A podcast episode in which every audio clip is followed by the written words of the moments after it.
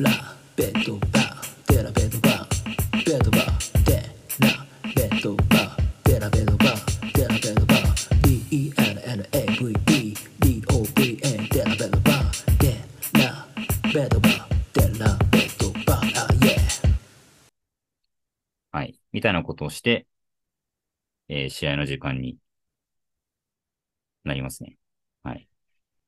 えーアメリカのタコベル美味しいですよね。美味しいです。ね。美味しいですけど、なんか、うん、なんかボリュームはちょっと昔より減ったのかなってちょっと思いましたね。うん。でも美味しい。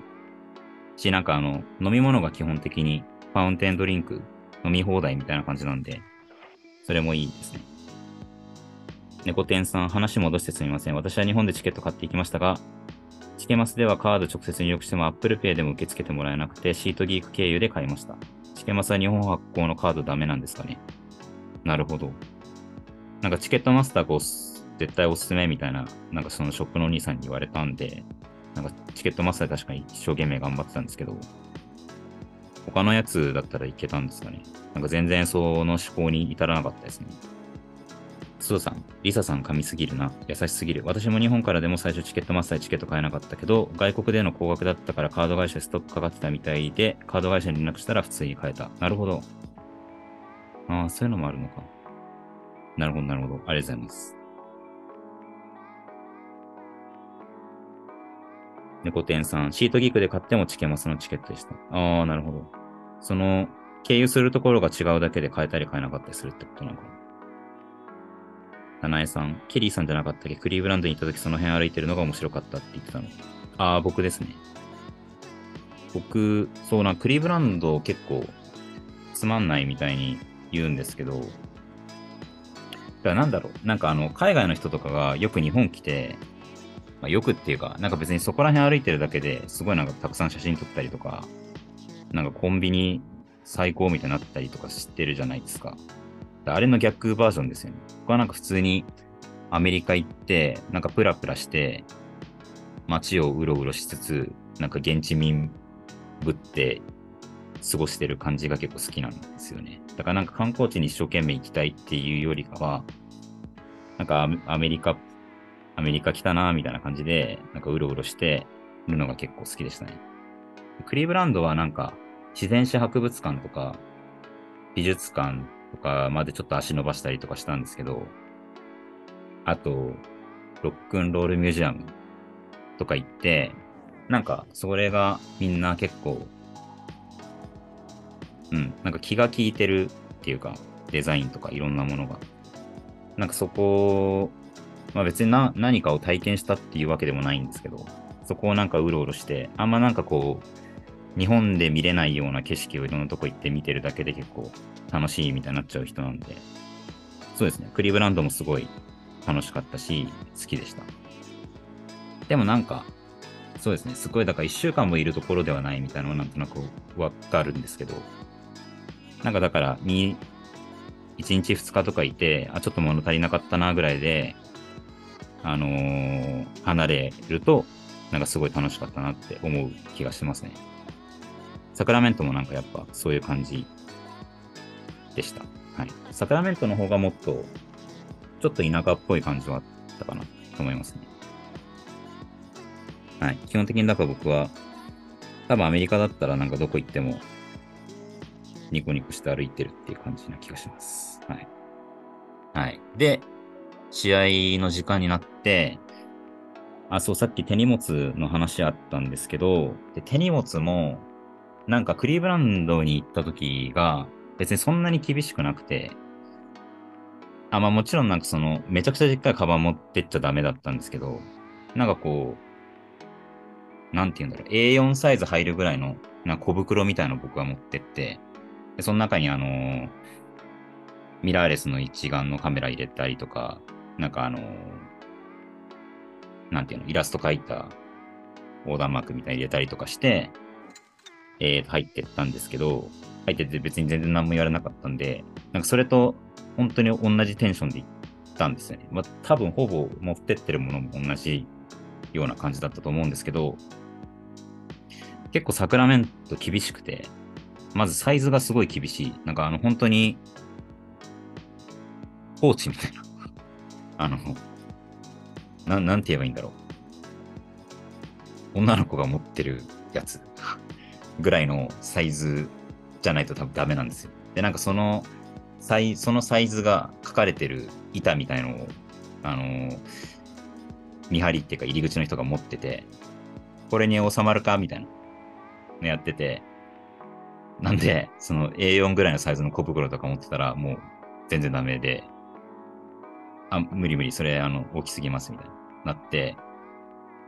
で、あの、さっき言った通り、ホテルちょっと離れてるとこ撮ってたんで、あの、まあ、戻れるっちゃ戻れるんですけど、やっぱ時間のロスがすごいんで、で、一応、サクラメントは、始まる1時間半前ですかね、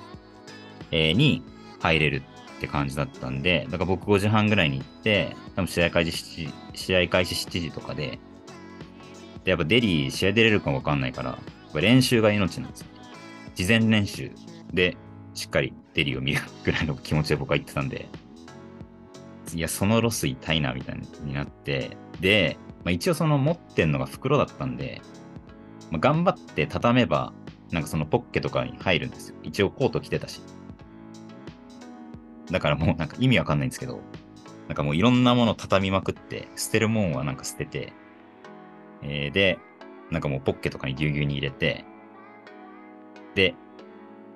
したらまあ、あの、通っていいよってなって、なので、あの、ちっちゃく、とにかくちっちゃくした方がいいです。あ、で、なんかそのカメラもダメで、でカメラダメって書いてあったんですけど、なんかそのプロフェッショナルカメラみたいな。だそのガチのすっごいでっかい一眼つけてるみたいなのはダメですみたいな、そういう意味なのかなと僕思ってて、結構こう、うーん、ちっちゃめのミラーレスの一眼みたいなの僕持ってたんで、まあそれもし、もしっていうかデリーに会えた時に一緒に写真撮りたいなと思って持ってったんですけど、で、それもダメって言われちゃったんですよ。で、うわ、マジかってなって、で、一応そのなんか、簡易テントみたいな感じで荷物預けれるコーナーがあって、で、まあそこに預ける、預けてくださいってなって預けたんですけど、で、そこが試合終わってから30分までしか開けてないですって言われて、あ、じゃあそしたらなんかデリーにあってもたもたしてたらこれ、あの、引き取れないなってなって、うわあどうしようってなったんですけど、で、なんかそれも会場の中入って、なんかチケットのおじす、あ、ごめんなさい。ななんていうの、カスタマーサービスのおじさんみたいなのがいて、で、その人に全部事情を話して、あの、終わった後に選手と会うみたいなことになってて、で、その時にちょっとカメラ使いたくて、でも預けちゃって、で、なんか30分後に閉まるって言われちゃったから、もしかしたら取れなくていいかもしれなくて、どうしたらいいですかみたいに言ったら、あ、じゃあ僕は持っとくから、そのなんか試合終わった後に、えっ、と、取りに来たら僕ここで渡すよって言ってくれて、それもなん、なんとか事なきを得たって感じですね。はい。だからなんか本当にね、ひたすらになんかめちゃくちゃいろんな人に助けられたんですけど、なので、何も持っていかない方がいいです。はい。基本的には。本当結構手ぶらぐらいの気持ちで、多分サクラメントは行った方がいいですね。うん。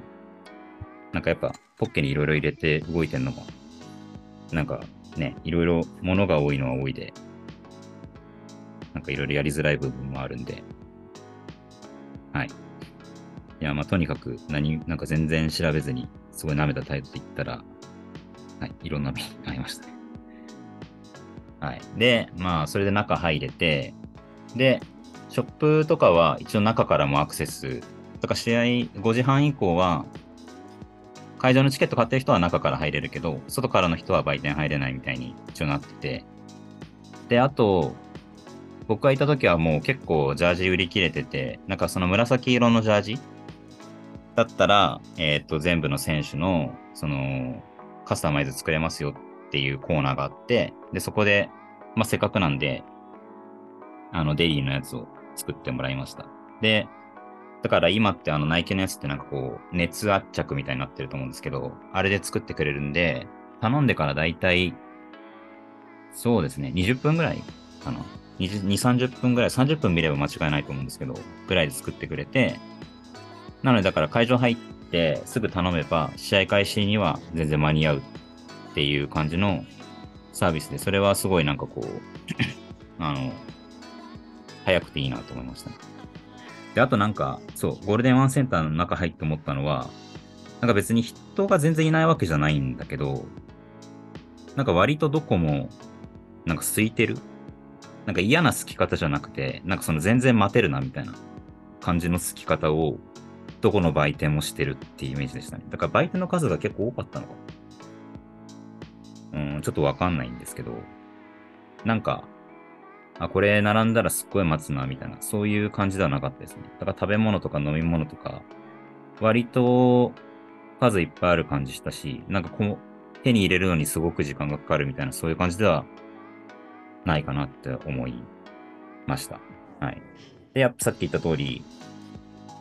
なんか一応その、一応っていうか、チケットチェックする人とか立ってるんですけど、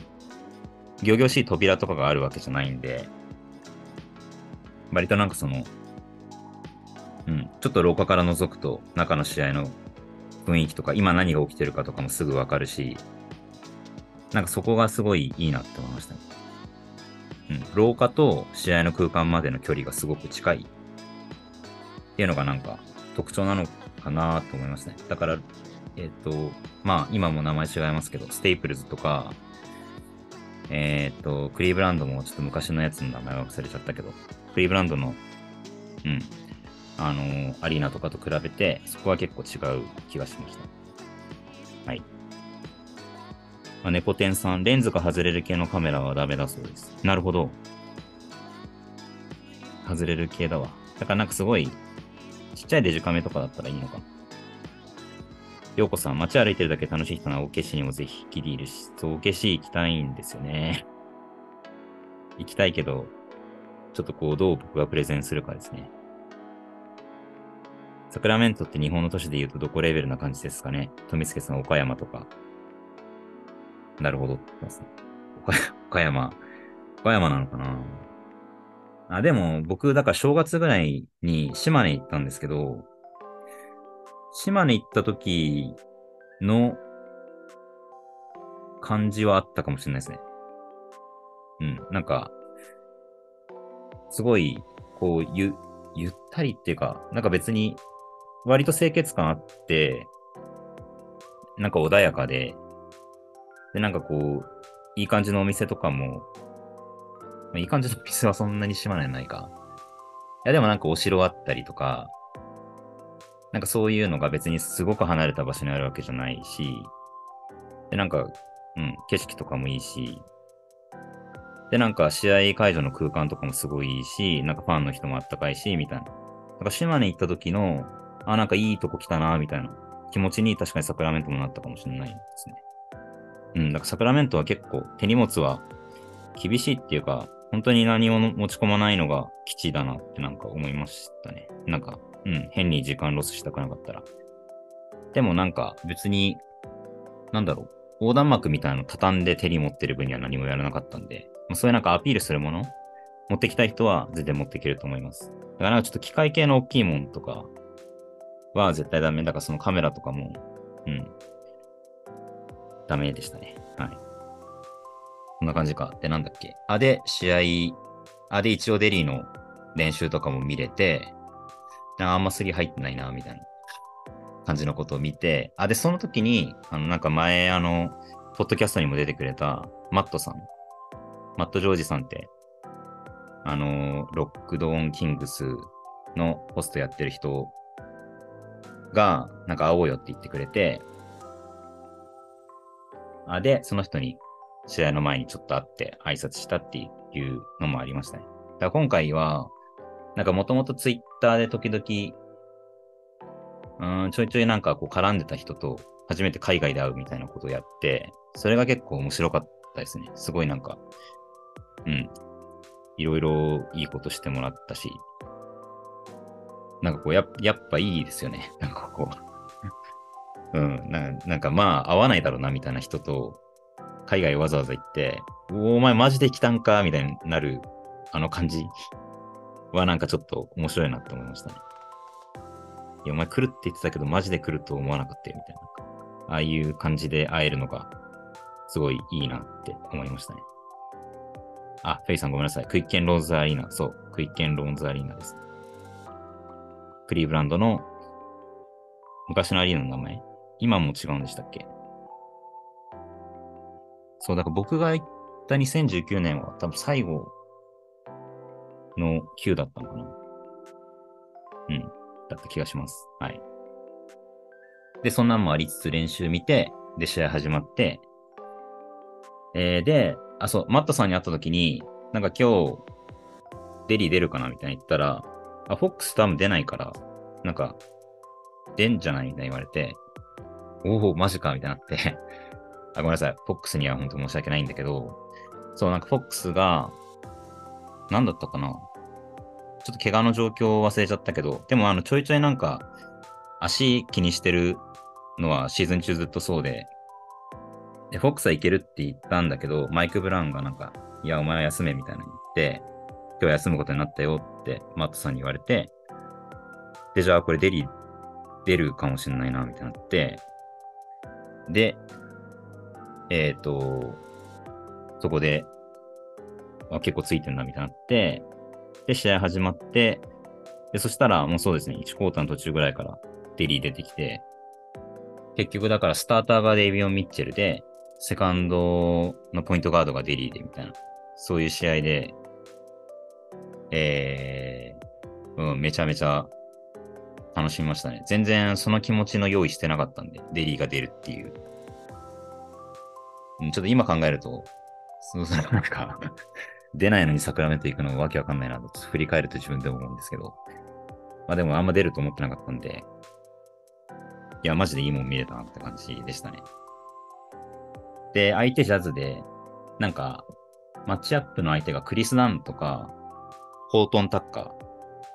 とかで、で、結構、まあ、そんなにかもられてないな、みたいなところもあったし、なんかデリーが、その、バックカットして、そこにサボニスがパス入れて、結構だから、ななんていうのかな、あの、ダンカースポットのとこうろちょろするデリーとかが結構効いてるみたいなシーンとかもあったりとかして、やっぱなんか普段あんま見れない、あのデリーがすごいたくさん見れたんで、それがやっぱ面白かったですね。うん。試合はそうですね、3もちゃんと決めてたし、うん、まあ良かったですねとしか言いようがないですね。なんか、なんかやっぱフロアレベルぐらいから見てるんで、なんかあんまりそのなんか動きがどうこうみたいのは、その場ではよくわかんなくて、あ、頑張ってるな、みたいなのをとにかく楽しんでましたね。なんか途中であの、文句が速攻で、オリニクにダンクファールされて止められて、でも吹いてもらえなくて、で、審判になんかすごい多分なんなんかひどいこと言って、で、もう一発退場みたいになって、文句退場しちゃったんですけど、で、その時も、なんかデリーがいち早く、なんかコートに残ってる、フロアに残ってる3人、だ文句じゃ、文句以外の3人集めて、なんかハドルとか組んでて、なんかやっぱそういうとこは、すごいさすがだなと思いましたね。で、あとなんかデリーってなんか結構ずっと、あのーキーガン・マレーのことをなんかこう気にかけてあげてるなっていうイメージが結構あって、でキーガン・マレーとか、あと、ケスラ、ケスラ・エドワーズとか、ななんか彼らがなんか、いい活躍とかいい試合とかあると、結構なんかこうメンションしてツイートしたりとかインスタのなんかストーリー上げたりとかするんで、あの結構気にかけてるだろうなみたいなイメージがあって、で、デリーってなんかその試合始まる前とかに、なんて言うんだろう、その、まあよくあのハンドシェイク、ハンドシェイクでいいんだっけ？なんかあの、こう手の込んだ握手みたいなやつあるじゃないですか。いろいろわちゃわちゃやるやつ。で、ああいうの別に多分彼あんまやんないんですけど、なんかキーガンだけ、なんかあのーコート入ってくるときに、なんかこう3回ぐらい、なんかこうバンプして、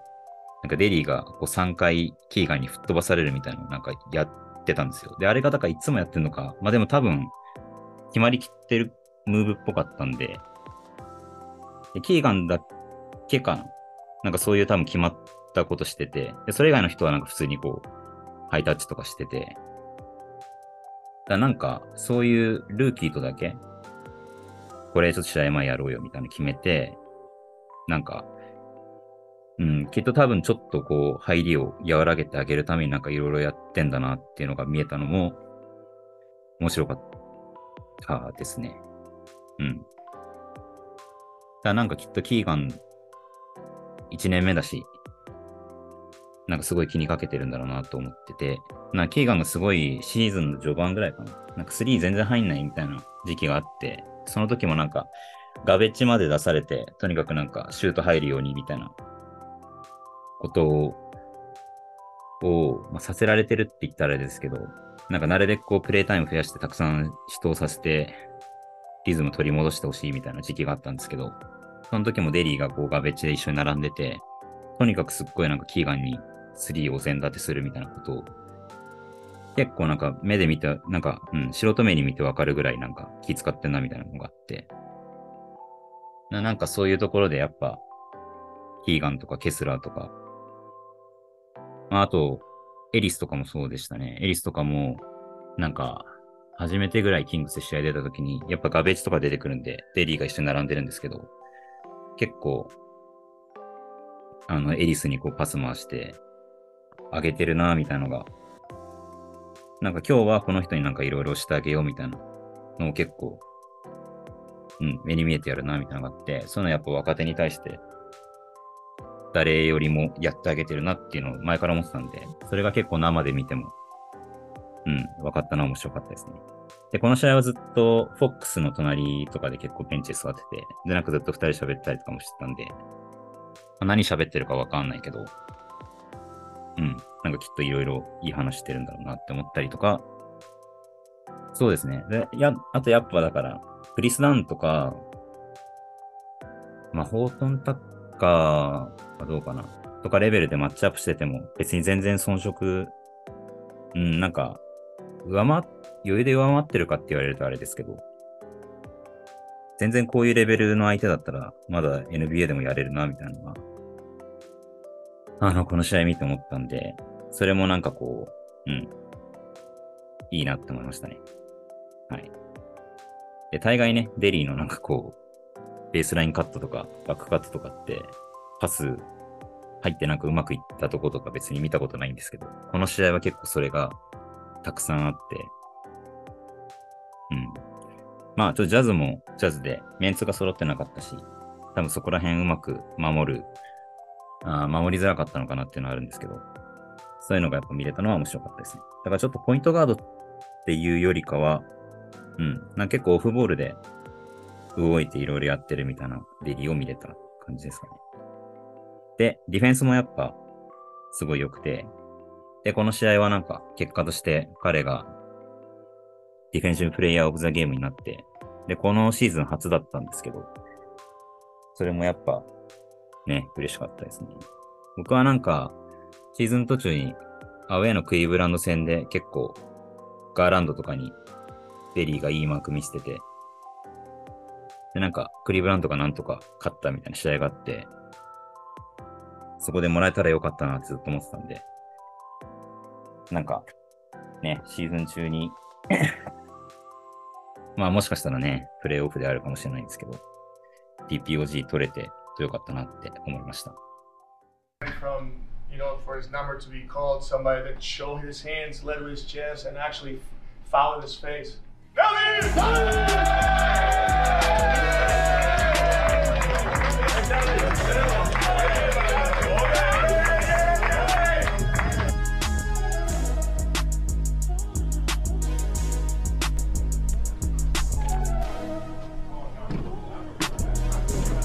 Deli, uh, nice chain. Um, that suits me. Appreciate it. 試合中はそんな感じですかね。正直なんかあんま覚えてないです。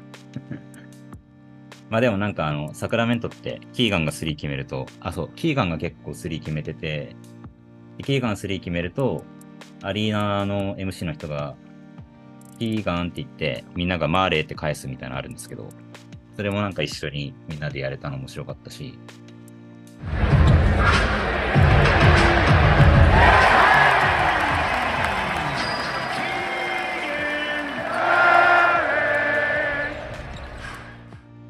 うん。で、まあ、最後、買ってそうみたいになったら、ライト・ザ・ビームちゃんとみんなでやって、それも面白かったし、うん、なんか一通り、な、なんだろうな。んかそういうビーム見たりとか、そのアリーナで、あの、サンダーの最初のシュート決まるまでみんな立ってるとか、そういうのありますけど、ああいうのもなんか全部、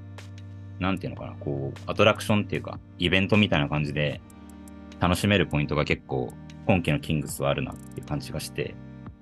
それを一通りなんかこう見つつ、楽しめたのが、すごい良かったですね。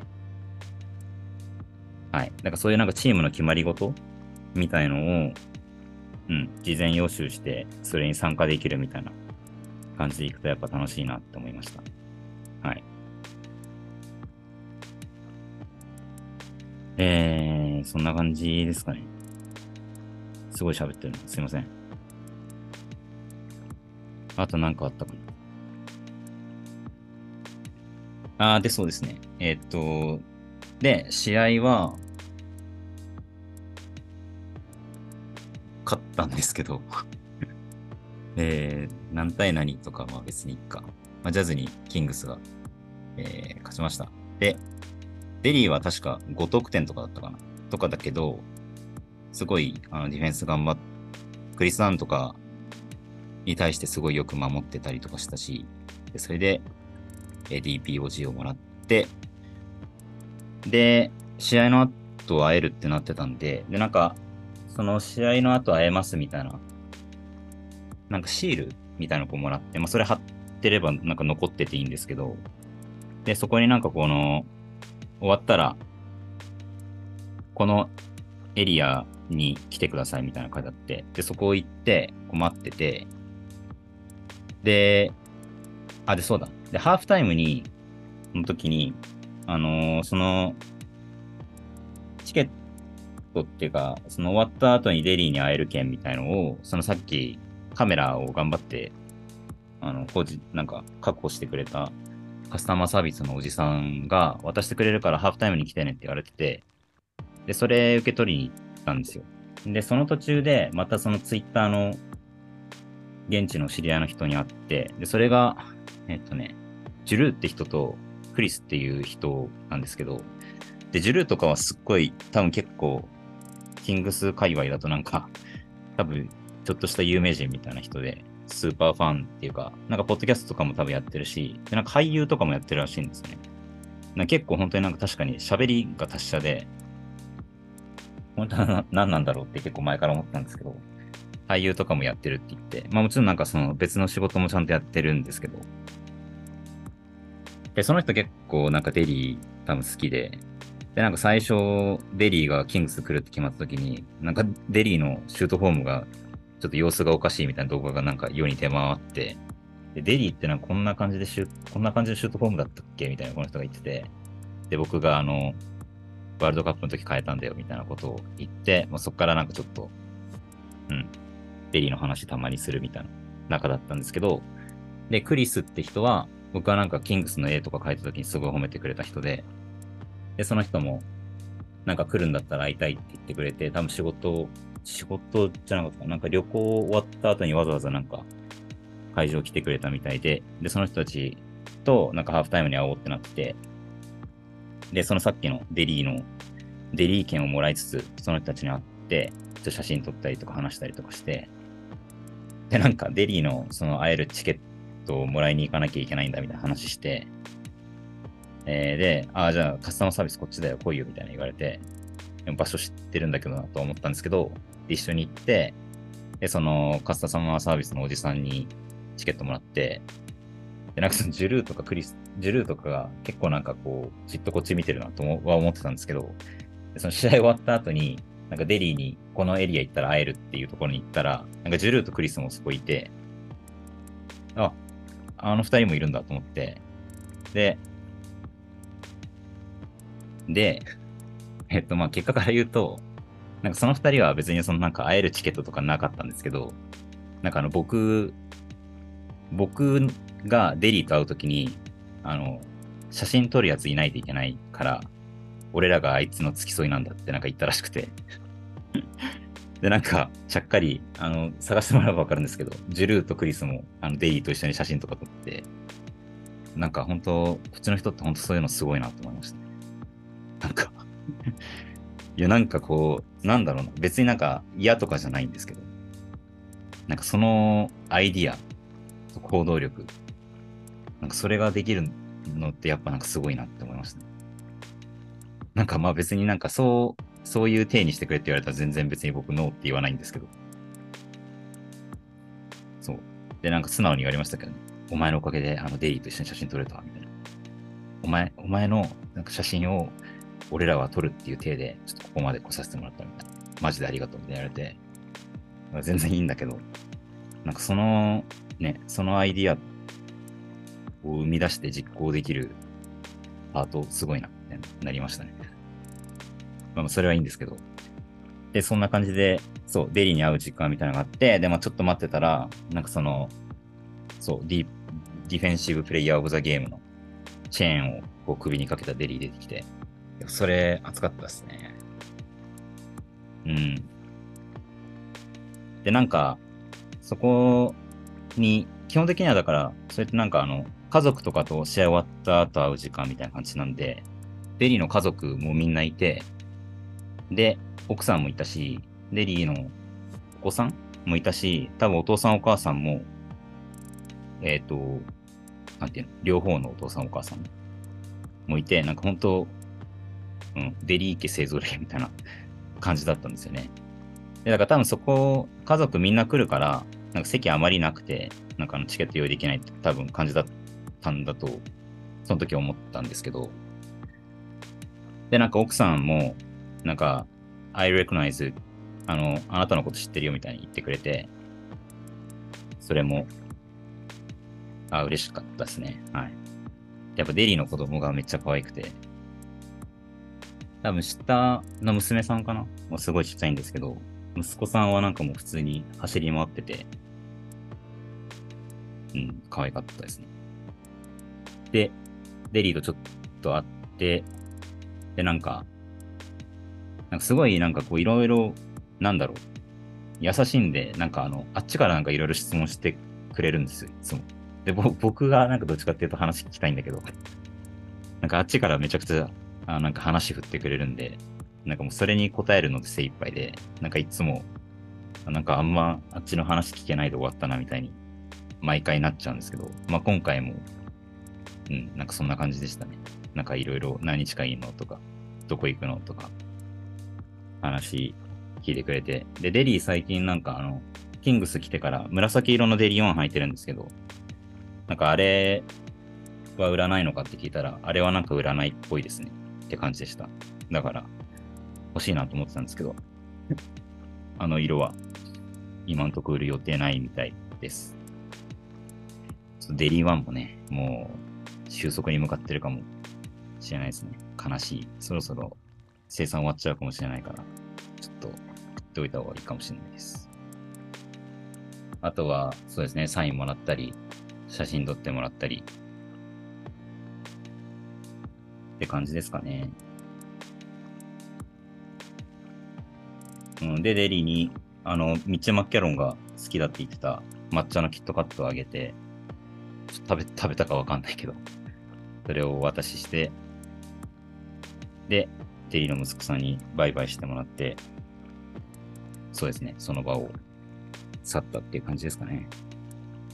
うん、なんか毎回もったいないなと思うけど、やっぱあんま、うん、なんかうまく喋れないですね。うまく喋れないし、なんかあんま、なんかせっかくあんなに近くで面と向かってなんかいろいろできる時間だけど、うん、いざ近寄るとまあ、何したらいいかわからないということを毎度やってますね。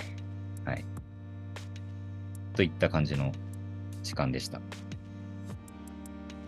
なんか質問。うん、だから奥さんね、奥さんデイリーのことなんて思ってるのかよくわかんないんですよ。なんか、奥さんが、あ、そう、デリーの奥さんが、すごく素敵な方だったねって感動してたのは、多分デリーよりそっちに感動してましたね。なんか、デリーの奥さんがめちゃくちゃ、な、なに、ずっと口角上がってる感じの人で、はい。デリーの奥さんがすごいいい人だねって言って、そこに感動してました。あ、吉野ローズさん、エリスの NBA 初得点の時もデリーありがとう言ってましたもんね。あ、そうなんだ。やっぱそうなんだ。うーん。なんかまあ明らかにそういう感じありましたもんね。なんか結構ガベチで出ると、割と周り立てて、立てすぎちゃうんで、なんかつまんないなって僕は思っちゃうときたまにあるんですけど、うん。なんかそういうふうに思ってもらえてるのは、やっぱ嬉しいですね。あで、デリーと会って終わって、で、まあ、外出て、で、一応勝ったんで、またビームがビーンって出てて、で、まあ、それ眺めつつ、で、さっきのジュルーとクリスが、なんかちょっと飲み行かないみたいになって、で、あの、さっき言った通り、もうアリーナの目の前に、なんかパブみたいのがあって、で、そこもなんか、まあ、混んでるんですけど、なんか座れないみたいなそういう感じの嫌な混み方じゃなくて、普通に盛り上がってるけど、中入れるぐらいの混み具合で、なんかそこも良かったですね。別になんか行きたいと思ったらスッと飲み行けるみたいなお店が周りにあって、でそこでなんか、まあ、なんか 多分、デリーに、あの、デリーと一緒にお前のおかげで写真撮れたからみたいな感じで、お酒をおごってもらって、で、なんか、アリーナのすぐ横に、ちっちゃいなんか、これもパブなのかな？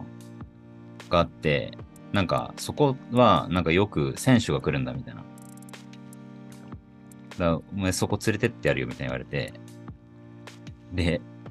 なんか奥さん一緒だったんで、まあ、なんか帰った方がいいかなと思ったんですけど、まあ行ってもいいよみたいになったんで、じゃあちょっとそれだけついていきますって言って、えっ、と、行きました。これかな？なんかティプシープットっていうお店かな？パブって書いてありますね。うん。なんかここに連れてかれて、でなんかちょっとこう怖そうな門番の人とかいて、これやべえ店なのかなと思ったんですけど、まあなんかちょっと言われるがままついてって、まあな中入ったらまあ若干薄暗いけど、別にそんなに、うん、やばいお店ではなかったし、一応なんかジルーとかクリスの人となりもななんとなくしてたんで、まあそんなおかしい人ではないなと思ってたから、まあついてたんですけど。で、なんか、ジュルーがよく、ケビン、俺はケビン・ハーターの友達なんだみたいな感じで、ケビン・ハーターと一緒に写真撮ってるのをあげ、写真あげてるんですけど、それはなんか、ここで、その行ったお店で撮ったことがあるらしくて、だなんかたまにそこで飲んだりとかしてると、試合後のキングスの選手がなんか飲みに来たりするんだって言って、なんか連れてってもらいました。で、結局まあ別に誰も来なかったんですけど、なんかそこで、大谷翔平がいかにすごいかみたいな話とか、しましたね。はい。なんかそういうとこも連れてってもらいつつ、なんか本当にだから、あっちで会ったファンの人にいろんなとこ連れてってもらって、で、なんかお酒とかも結局全部おごってもらったんで、はい。非常によくしてもらいました。うん、なんか本当に、なんか人に全部、なんか本当になんかな、なんだろう。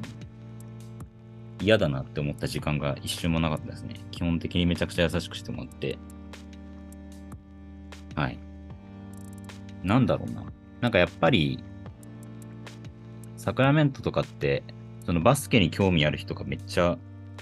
多多いっていう感じがしたかな。なんか通り過ぎる人通り過ぎる人、みんなキングス気にしてるみたいな。まあなんかそういう感じがあるんで、やっぱなんかそのキングス応援してんだったらまあ仲間だよね、みたいな。そういう感じにすぐなるっていう感じがありますね。まあそのなんかちょっとちっちゃめな都市だったら、それは別にあるあるなのかもしれないけど、なんかやっぱロスとか LA とか行ってなんか感じられるものでは全然ないなって思いましたね。うん。クリーブランドの時も、そんなに、まあちょっと行った季節もあるかもしれないけど、うん、なんか、キングスはやっぱ、まあちょっと今年すごい盛り上がってるっていうのも全然あると思うんですけど、なんか、それがすごい強かった気がしましたね。まあ、うん、なんかその、キングスしかないじゃん、みたいな。なんかキングスで盛り上がるしかないでしょ。なんかそういう感じ？がみんななってて。で、なんかやっぱバスケ、うん、の話で全然違う人とこんなに盛り上がれんだな、みたいな。のすごいやっぱキングスは感じたし、サクラメントはすごいそれ感じたし、なんかそういうのは別にサクラメントに限った話じゃなくて、きっとなんかちょっと、あの、大都市とかじゃなくて、ちっちゃい町のチームとか見に行った時に、多分感じる一番なんか、いいとこなんじゃないかなと改めて思いました。そんな感じですかね。で、そこで、まあ、ちょっとお酒一緒に飲んでいろいろ話して、で、次の日の朝、もうまたアームトラック乗って、えっ、と、シスコに移動して、サクラメント終わりっていう感じでしたね。かめっちゃ短かったんですけど、でもなんかずっとやることあったし、なんか手持ち無沙汰にはなんなかったし、多分なんならもうちょっといろいろできたんだろうなと思うんですけど、はい。そんな感じのサクラメントでした。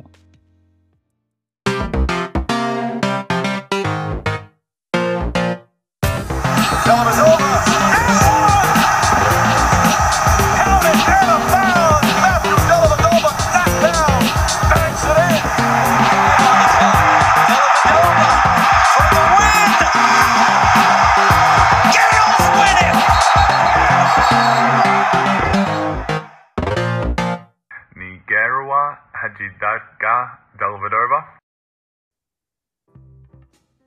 なんか、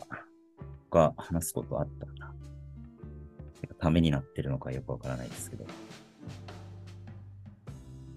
そうですね。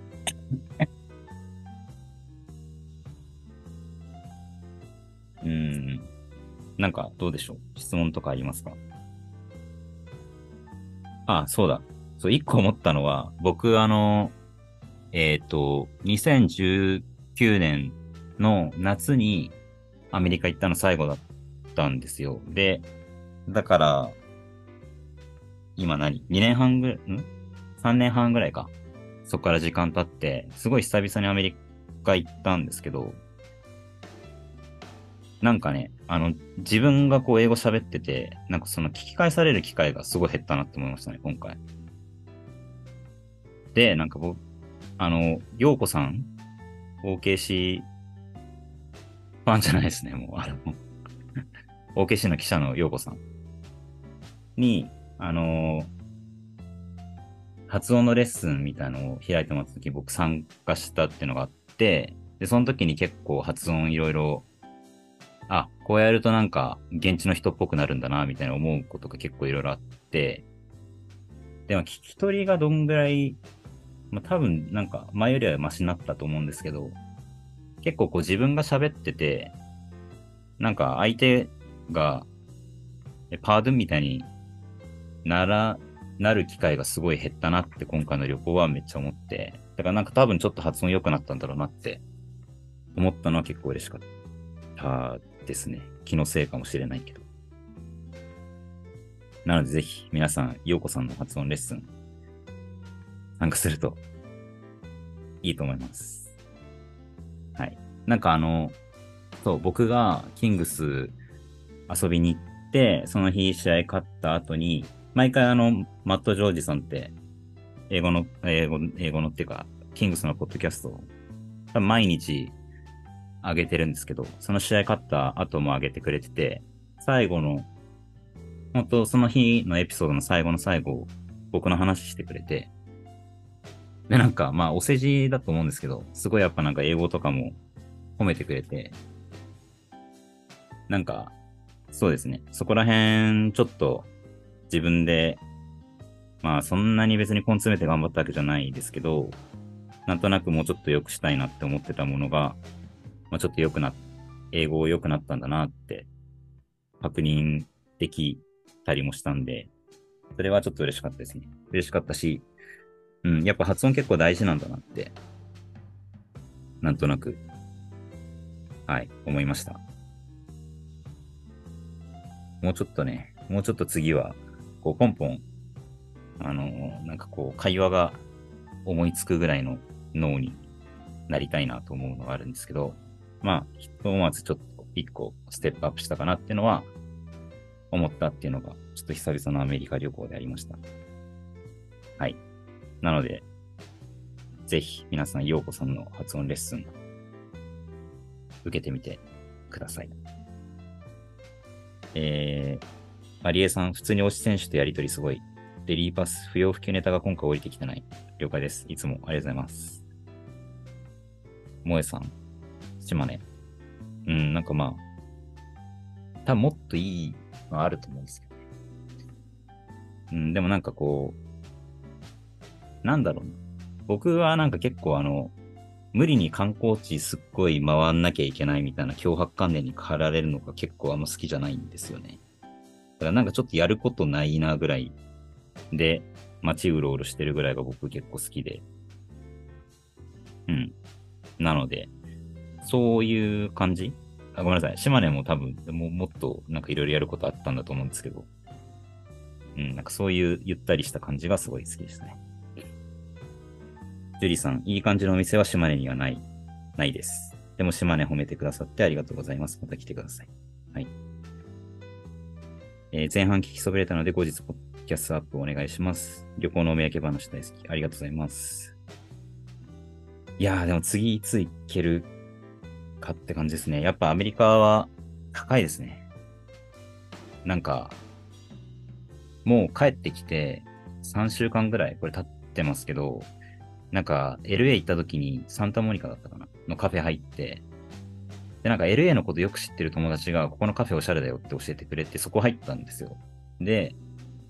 あ、で、その人はなんか、1年ぐらい結構 LA 住んでて、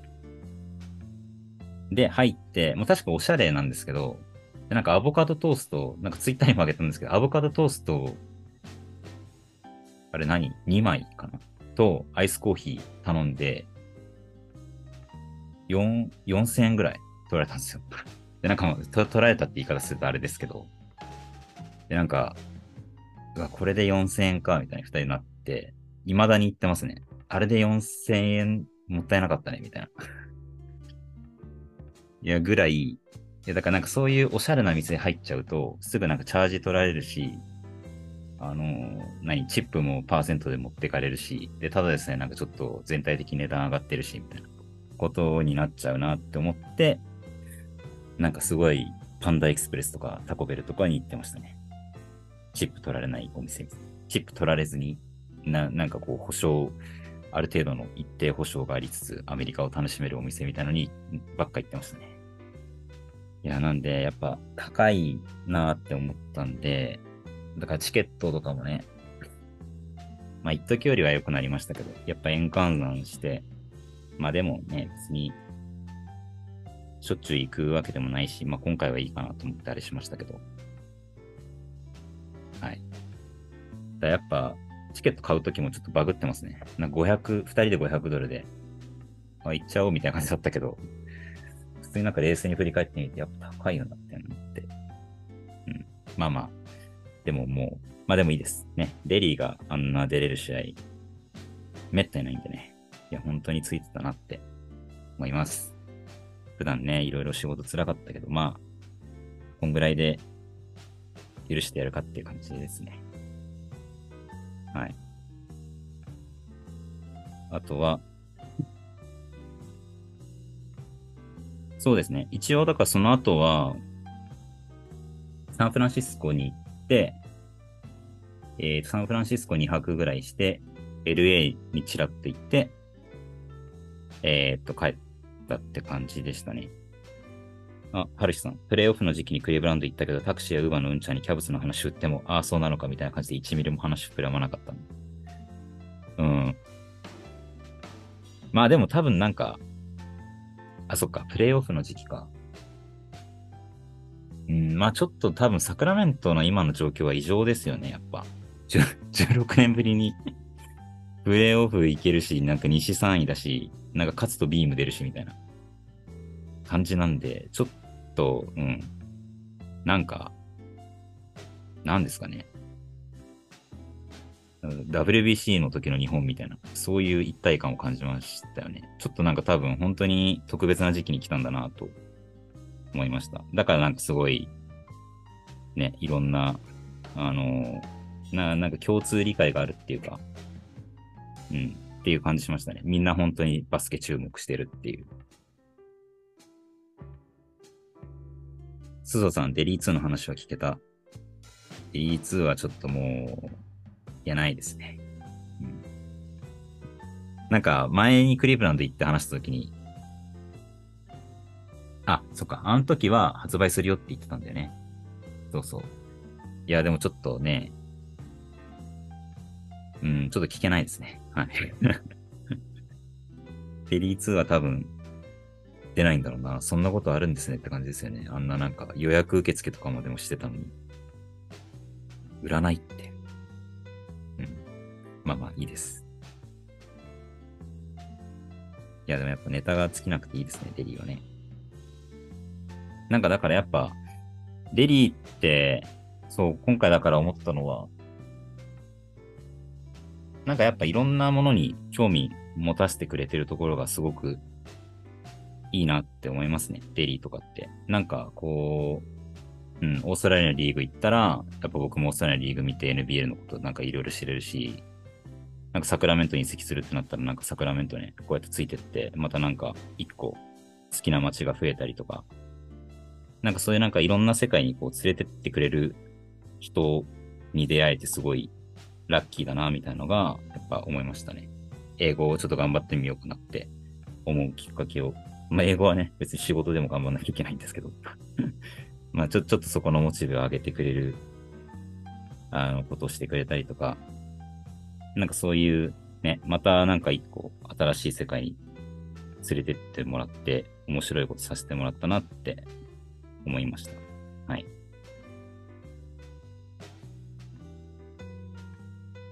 そうですね。そんな感じかな。あ、そう。で、まあ、シスコとかにも行ったんですけど、サンフランシスコも、基本的にはなんか、まあ、あの、ゴールデンゲートブリッジ見たりとか、で、ゴールデンゲートブリッジ渡った先に、ソーサリ、ソーサリートっていう、なんかすごいちょっとイタリアっぽいのかな？みたいな、み、港町みたいのがあって、で、そこはすごいいい雰囲気でしたね。なんかこう、イタリア料理とかが美味しくて、なんか、チ、美味しそうなチーズとかいろいろ売ってるお店もあるし、なんかそこでみんなチルしてるみたいな。で、なんか犬犬と戯れてる人みたいなのがいっぱいいたりとかして、なんか、ね、こういう、こういう生き方もあるんだな、みたいな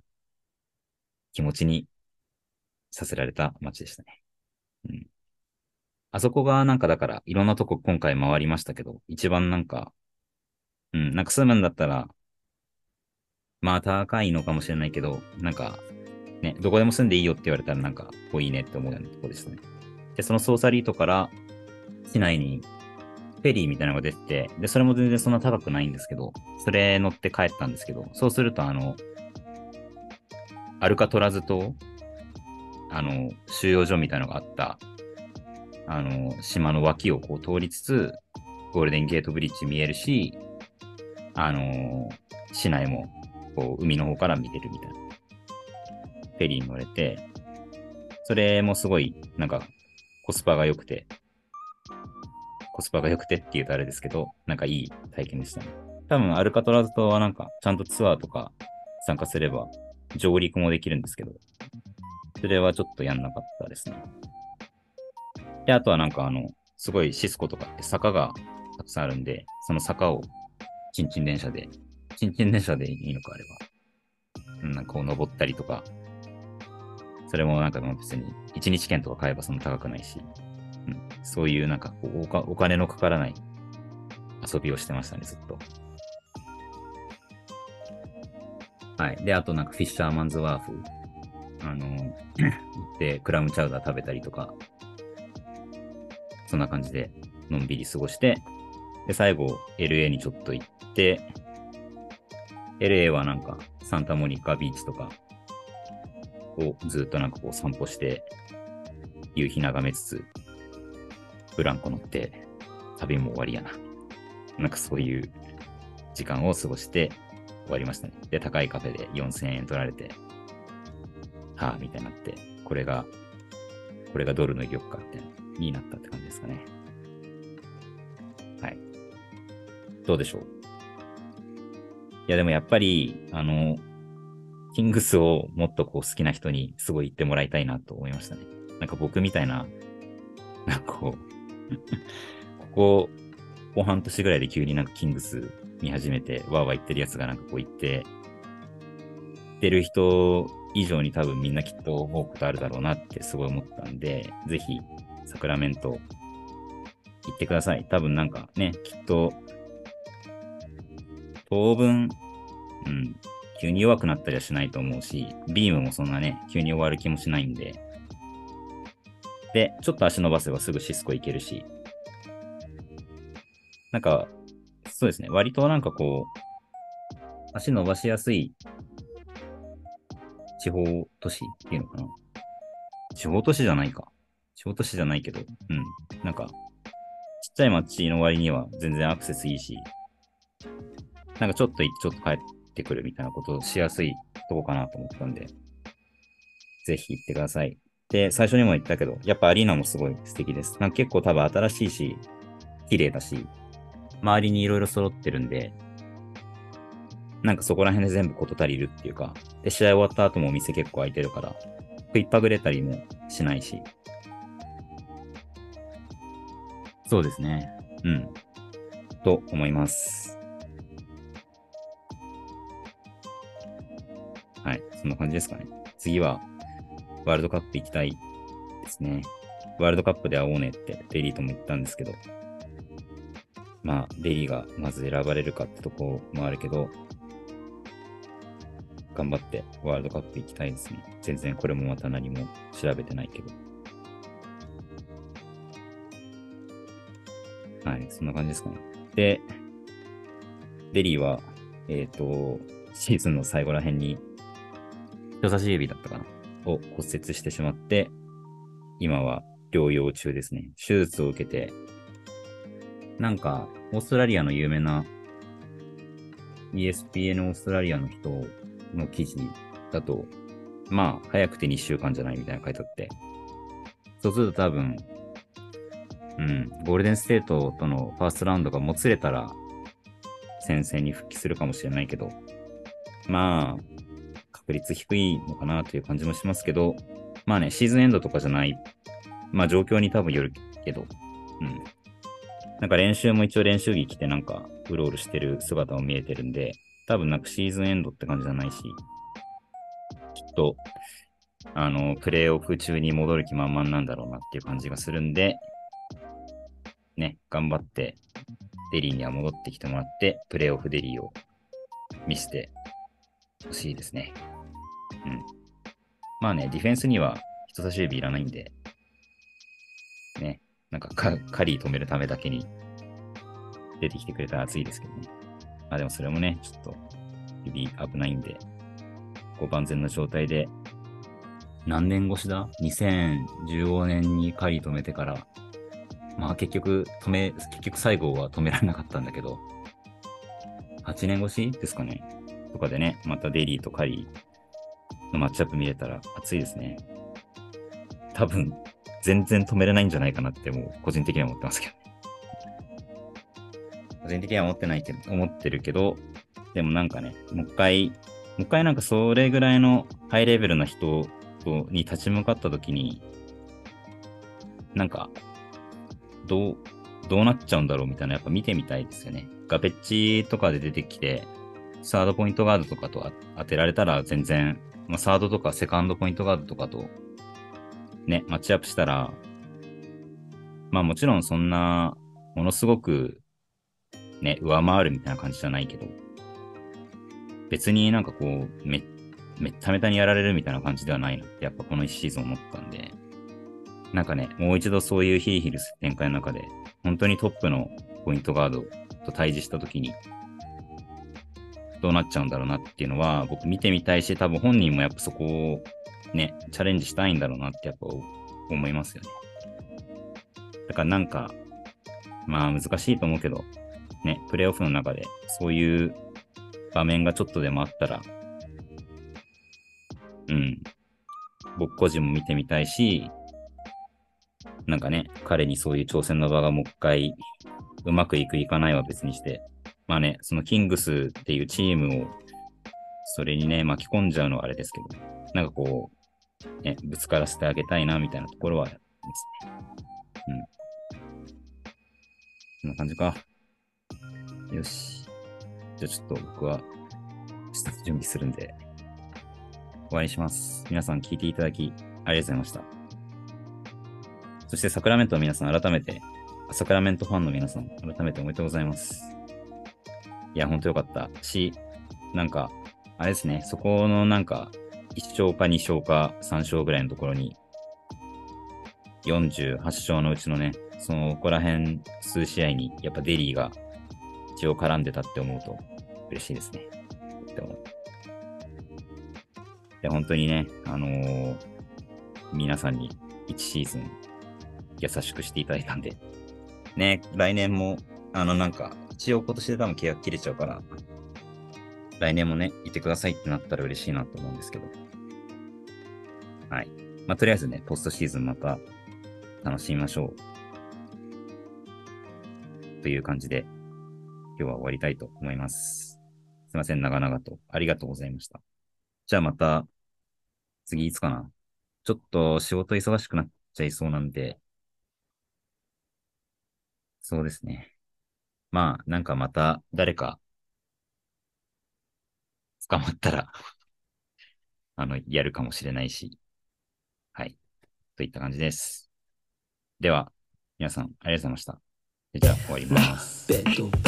ベッド